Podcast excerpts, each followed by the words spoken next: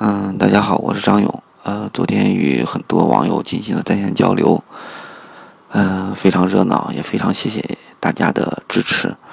然后现在说一说昨天遇到了一些情况，我觉得有一点让我特别茅塞顿开，就是有一位网友他非常希望买一辆十五万左右的家庭用车。说到家庭用车啊，需求当然显而易见。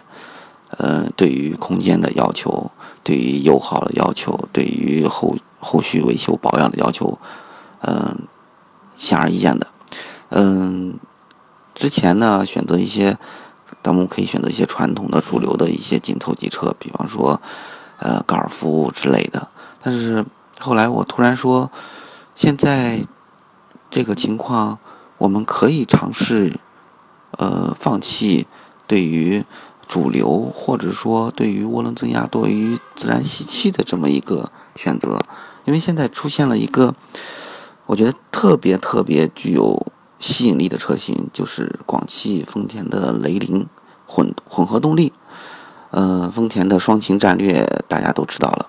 对于雷雷凌这款车，我觉得呃有几点是需要强调的。第一就是它价格。是非常非常亲民的，十三万到十五万的区间，很多家庭用车的消费者都可以去接受。另外，从配置上来说，嗯，全系标配六气囊 ESP，包括 LED 大灯，它也是拥有的。嗯，还有一点呢，当然就是经济性方面了。从我们试车编辑的一个角度出发，当时试驾的时候并没有刻意的去，呃，要求，呃。去节能驾驶，但是依然取得了四点一升的一个油耗，甚是想让人吃惊。然后还有一点就是，如果说到了关于后续保养这一块儿，因为是混合动力，丰田也做出了呃做出了六年十五万公里哦，五年十四万公里这么一个呃保修。而电池系统也能享受八年二十万公里，对于这一块儿后续保养这一块儿也也是相当让人放心的。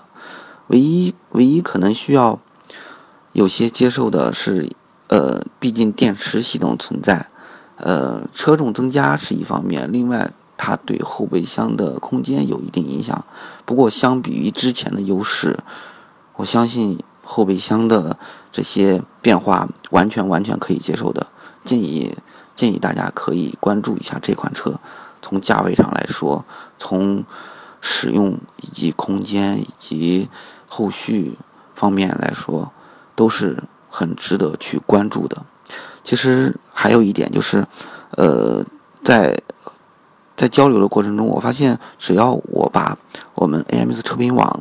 对于一款车的一个试驾乃至评测的一个文章链接发给大家，大家都很高兴，因为能从我们的我们的那个文章里面能够看到各个方面的不同角度的一些评价，呃，很详细，很丰富，然后指导性也不错，呃，所以说最后呢，我其实可以建议大家都可以在我们 AMS 车评网的网站上去看你中意或。内定的一些车型，具体有什么样的要求，符不符合你的需求，都是一个很不错的一个方式和方法。嗯，好，谢谢大家。